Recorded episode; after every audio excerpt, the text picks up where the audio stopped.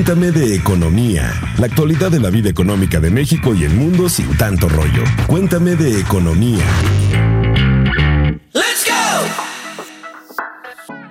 Hola, ¿qué tal? Escuchas de Cuéntame de Economía. Bienvenidos a su podcast favorito semanal. Estamos rumbo al cierre de, no puedo decir de temporada, de año, quizás estamos al cierre de una temporada que ha sido difícil para todos. Es increíble que estemos a diciembre de 2020 y bueno, pues sin duda uno de los eventos que marcó este año pues fue la pandemia y tuvo sus repercusiones económicas y eso es de lo que vamos a estar hablando hoy rumbo al cierre de nuestro año 2020, que no fue nada sencillo. Yo soy Dainzú Patiño, soy reportera de la Mesa de Economía de Expansión. No se olviden seguirnos en nuestra cuenta de Twitter, arroba EXP Economía.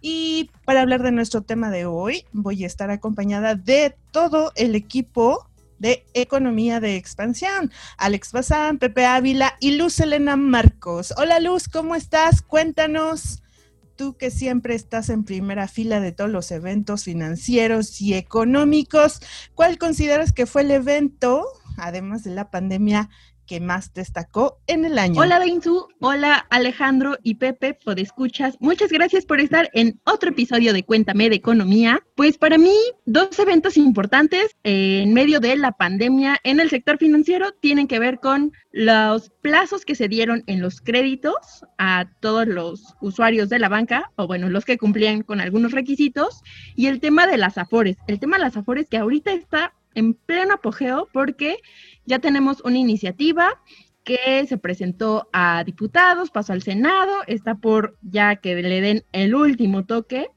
y creo que esto va a ser muy decisivo, no solo en este año, sino en los que vienen. Hay por ahí un tema controversial muy fuerte con las comisiones que quieren eh, topar el cobro que te hacen las administradoras por manejar los recursos de tu Afore. Entonces, me parece que va a ser muy interesante cómo se va a comportar el sector en el siguiente año a raíz de lo que pasó en este año con la pandemia.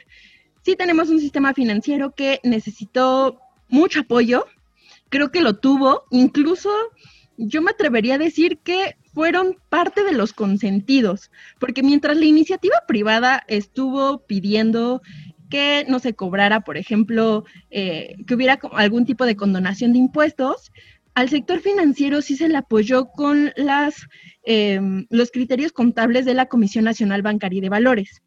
¿Qué pasó? Acuérdense que una vez que ellos dijeron que van a aplazar los créditos, hubo una segunda eh, intervención de la Comisión Nacional Bancaria donde decía que tenían que dar más plazo y que tendrían también eh, en algunos casos ya como pues dar las quitas. ¿Qué son las quitas? Pues cuando ya te quitan o te condonan el crédito, pero eso ya es para casos extremos. La banca sí tomó una postura de, no, a ver, no puede ser nada más las quitas porque sí, y aplazamientos y más eh, facilidades para los usuarios como quiera.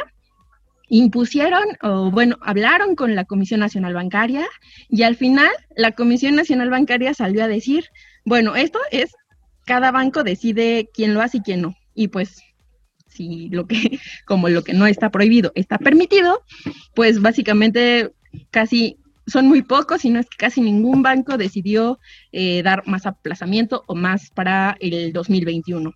Pero no sé, Pepe, ¿tú cuál consideras que es el evento que marcó este 2020? ¿Qué tal? Antes de arrancarme, permítanme saludarlos. Hola Luz, Dainzú, Bazán, Mónica, la productora, y a todos ustedes que cada lunes nos escuchan. Siempre es un placer estar aquí con todos ustedes, trayéndoles temas que a veces nos piden ustedes, otros los preparamos nosotros. Bueno, pues ahora sí, híjole, bueno, pues este año todavía estuvo con China, Estados Unidos, la guerra comercial, aranceles y demás cuestiones, pero creo yo que para México el, el evento que marcó este 2020 fue la entrada en vigor del TEMEC.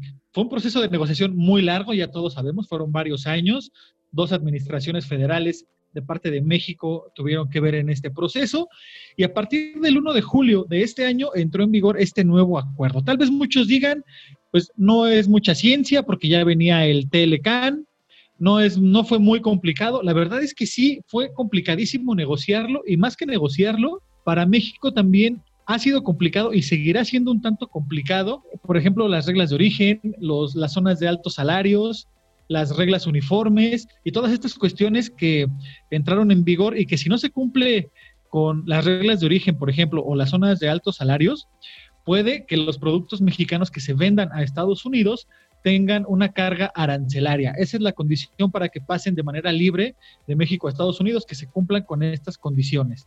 Ahora bien, para los altos salarios, México tendrá un lapso de cuatro años para poder cumplir con esto, pero eso no, quiere decir que ya está todo hecho, hay que trabajar mucho, hay que poner eh, mucha atención en los detalles, sobre todo también algo importantísimo, que puede ocasionar por ahí algunas disputas, algunos desencuentros entre México y Estados Unidos, tiene que ver con la parte energética. Recordemos que en Estados Unidos, especialmente el Partido Demócrata, está impulsando una agenda en energías renovables y en México, por lo menos en lo que respecta a la administración del presidente Andrés Manuel López Obrador, pues ya vimos que está enfocando todas las baterías hacia petróleos mexicanos y la Comisión Federal de Electricidad en una época en la que gran parte del mundo está ya en la transición hacia las energías renovables. Estamos viendo que México pues todavía le apuesta a los combustibles fósiles. Vamos a ver en qué termina todo esto. Para mí ese es el evento que marcó la agenda en la parte de comercio exterior para la política mexicana. Y pues también hubo otro bastante importante que fue la reforma al Infonavit. En esta, pues ya los, los derechohabientes de este instituto pueden eh, comprar un terreno, pueden eh, adquirir eh, créditos subsecuentes.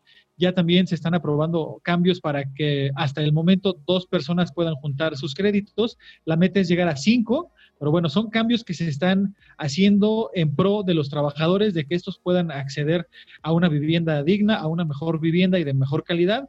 Así que bueno, veremos hasta dónde llegan estos cambios que se están impulsando en esta administración. Pero ahora bien, pues se acaba el 2020, pero pues el 2021 también traerá bastantes retos en materia económica. También uno, uno, de estos retos tendrá que ver con la recuperación económica, la cual se prevé que será lenta para los próximos años. ¿O qué dicen los expertos, Alejandro Bazán? ¿Tú qué opinas? ¿Qué dicen tus huesitos de chabacano? Hola Pepe, hola Jimmy, hola Luz, hola Moni, ¿cómo están? Hola a todos nuestros podescuchas. Espero que la estén pasando muy bien y que estén ya con ese espíritu navideño a todo lo que da sobre todo para estar eh, vía remota, obviamente, con las personas que más queremos. Y como tú dices, Pepe, eh, ya pasó este año, está a punto de terminar, solo unos cuantos días, y ha sido un año bastante complicado, bastante difícil, pero como bien lo decía Dainzú, pues aún falta el proceso, el afianzamiento de la recuperación económica. Y para este tema, pues fíjate que hemos platicado con algunos expertos y la situación eh, ha dejado de ser muy pesimista y ahora por lo menos tenemos alguna luz en el camino. Y la principal yo creo que ha sido lo de la vacuna, ¿no? Incluso eh, la aplicación, el calendario de aplicación de la vacuna, si esta se hace con éxito, pues estaría provocando que, que las expectativas de crecimiento económico para el 2021 pues vayan un poco creciendo, ¿no? ¿Y qué implicaría eso? Pues obviamente una mejor recuperación de la inversión, mejor recuperación del, del empleo pero bueno, tampoco eh, hay que echar las campanas al vuelo, ya saben lo que pasa cuando uno hace sus pronósticos y pues está, está muy complicado. Pero para tener un panorama más macro sobre qué va a pasar en la economía mexicana y algunos riesgos, los invito a escuchar a Gabriela Siller, quien es directora de análisis económico financiero de Banco Base, quien nos comenta cómo pinta el año que viene. Si nos vamos a lo del 2021, les decía que todavía estimamos que hasta marzo seguirán las caídas y luego abril, mayo y junio que se ven incrementos bastante altos que serán también máximo históricos, pero que no serán suficientes para compensar las caídas de los 16 meses anteriores. Inclusive creemos que este efecto rebote pudiera estarse ya desacelerando y que a diciembre del 21 pues veamos solamente una variación anual positiva de 1.2% y mensual de 0.51%. Creemos que, eh, bueno, pues creemos que en el 2020 vamos a terminar con una contracción promedio del consumo de 11.3% y después el efecto rebote en el 2021 será un crecimiento anual positivo alrededor de 4.7%. Pues así es como dice la doctora Gaby Siller, va a ser un 2021 complicado, esperemos que ya lo peor, lo peor de la crisis ya haya pasado y que pues estemos en un proceso de, de recuperación que como todos sabemos es lento, pero que no, no se pierda, que no haya una eh, recuperación tipo W, como por ahí mencionan algunos economistas o analistas. Y fíjate que ya en un plan también, este, checando varios estudios matemáticos, pronósticos, hay algo muy seguro que en el 2021 es que el América va a ser campeón nuevamente. Eso está casi confirmado, está ya, pues nada más, nos pueden dar la copa de una vez y e irnos a festejar. ¿O no, Jimens? ¿Tú qué? ¿Cómo ves el año que viene? Pues, Jimens, solamente puedo decirte que te deseo lo mejor, que mereces una alegría entre tantos meses y días de encierro y de tristeza y complicados. Entonces, si el hecho de que el América se vuelva ganador, el próximo campeón el próximo año, pues entonces yo deseo que sea lo mejor, al fin que a mí ni me afecta. Pero lo que sí me afecta y me va a afectar el próximo año va a ser pues todo el crecimiento económico, ¿no? ¿Cómo va a estar la economía? Sin duda va a ser un año difícil porque será de recuperación económica y esto significa que el sector público va a tener menos captación de recursos por la vía de los impuestos. Entonces, esto implicará que van a tener que reforzar cada vez más sus métodos para el cobro de impuestos. Así que ya saben, ya se lo hemos dicho en otros episodios anteriores. Eh, hay que estar bien buzos para presentar nuestras declaraciones anuales y estar al tanto de nuestras obligaciones fiscales, que no se nos vaya ni un errorcito, porque el SAT va a andar bien duro recaudando dinero. Yo platiqué con Luis Fonserrada, quien es asesor económico del American Chamber, y sus predicciones pues no son nada alentadoras. Para el cierre de año proyecta que habrá 20 millones de personas que no tendrán empleo. Esto representa el 30% de las personas que están en disposición de trabajar.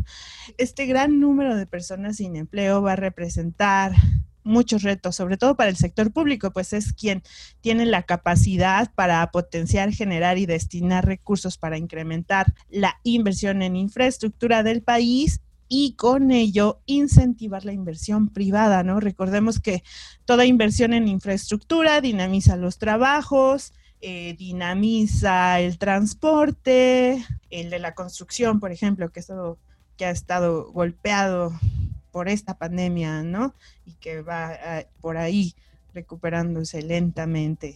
Entonces, comentaba Luis Fonserrada que la inversión es lo más importante para poder crecer económicamente y recuperarnos de toda esta eh, de todo este paro de actividades para evitar el contagio del coronavirus. No obstante, pues la inversión desde hace algunos años ha estado estancada y pues como parte de ese estancamiento eh, no nos hemos podido recuperar de esa caída de inversión que tuvimos los dos primeros años y los últimos cuatro años de la administración anterior.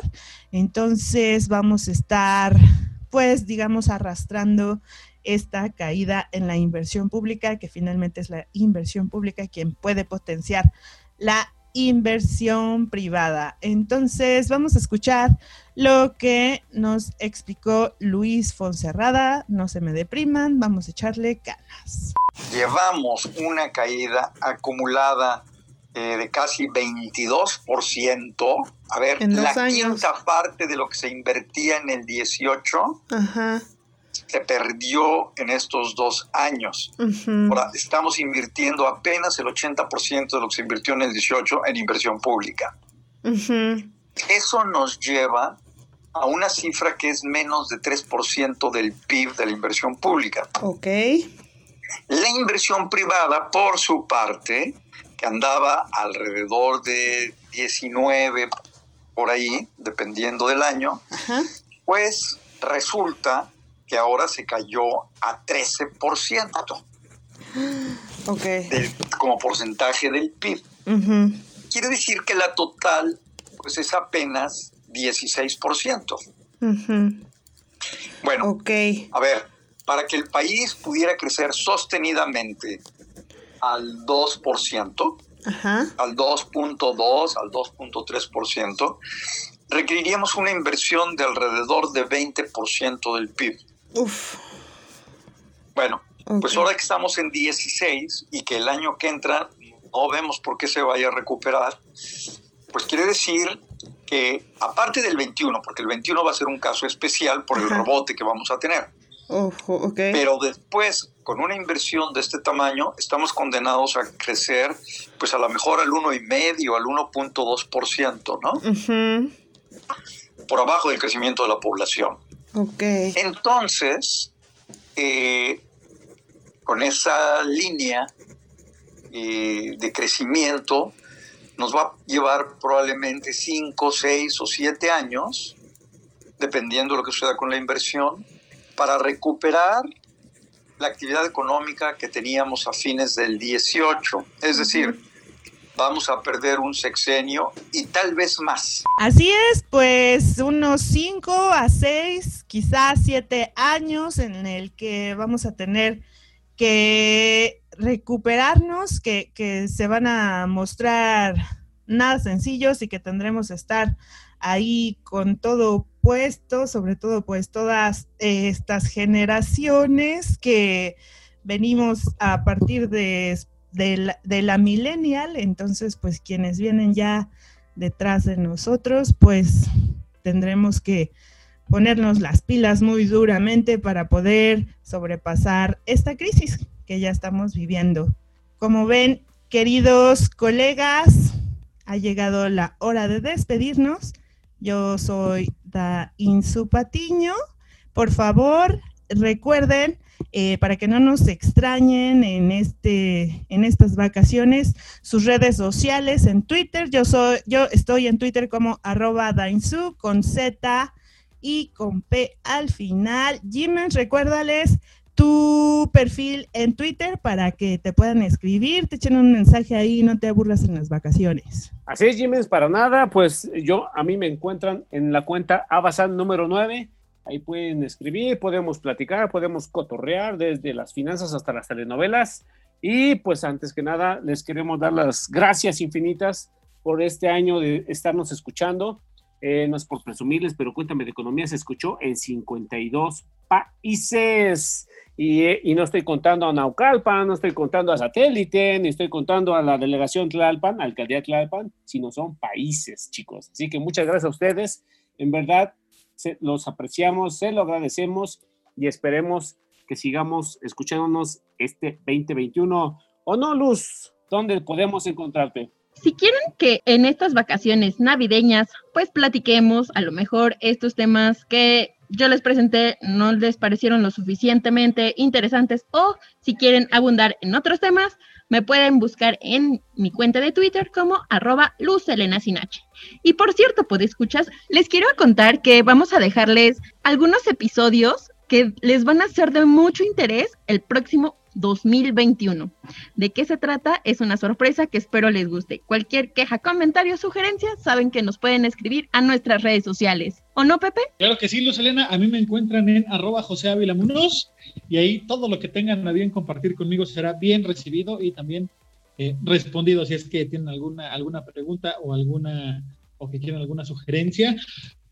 Pues, híjole, este año se fue volando. Además de los 52 países a los que llegó Cuéntame de Economía, este podcast también llegó a la plataforma de Amazon Music, así que fue un gran año para nosotros, gracias a ustedes.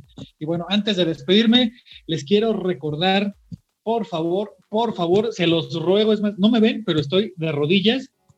No salgan, no hagan reuniones, por favor, quédense en casa, usen cubrebocas, mantengan la sana distancia, eviten las salidas a menos que sean verdaderamente necesarias, por favor, favor, tomen agua, hagan ejercicio y sean felices. Este es Pepe Ávila y no me queda más que decirles hasta la próxima.